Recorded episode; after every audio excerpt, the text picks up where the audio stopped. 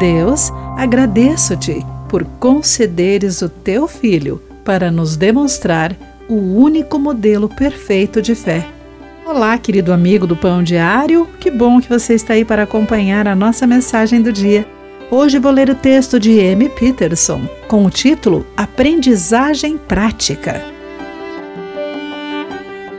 Owen, meu filho de seis anos, emocionou-me ao receber um novo jogo de tabuleiro, mas frustrou-se após ler as instruções por meia hora, pois não conseguia descobrir o seu funcionamento. Mais tarde, quando um amigo que já sabia jogar veio ajudá-lo, Owen finalmente aproveitou o seu presente. Ao vê-los jogar, lembrei-me de como é mais fácil aprender algo novo se você tem um professor experiente. Quando estamos aprendendo, ler as instruções nos ajudam a compreender, mas ter um amigo que possa nos demonstrar isso faz enorme diferença. O apóstolo Paulo também entendeu isso.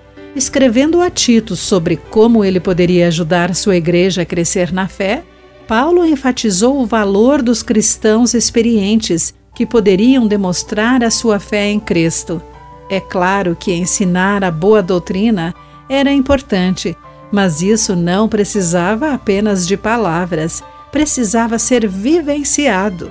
Paulo escreveu que homens e mulheres mais velhos devem exercer o autocontrole, bondade e amor, de acordo com o livro de Tito, capítulo 2, versículos entre 2 e 5.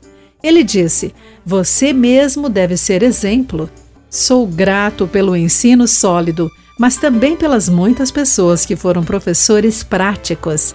Elas demonstraram por suas vidas como ser um discípulo de Cristo e facilitaram para eu ver como posso percorrer esse caminho também. Querido amigo, quais lições você aprendeu com os que lhe ensinaram por palavras e ações como viver por Jesus? O que outros veem quando observam a prática da sua fé? Pense sobre isso. Aqui foi Clarice Fogaça com a mensagem do dia.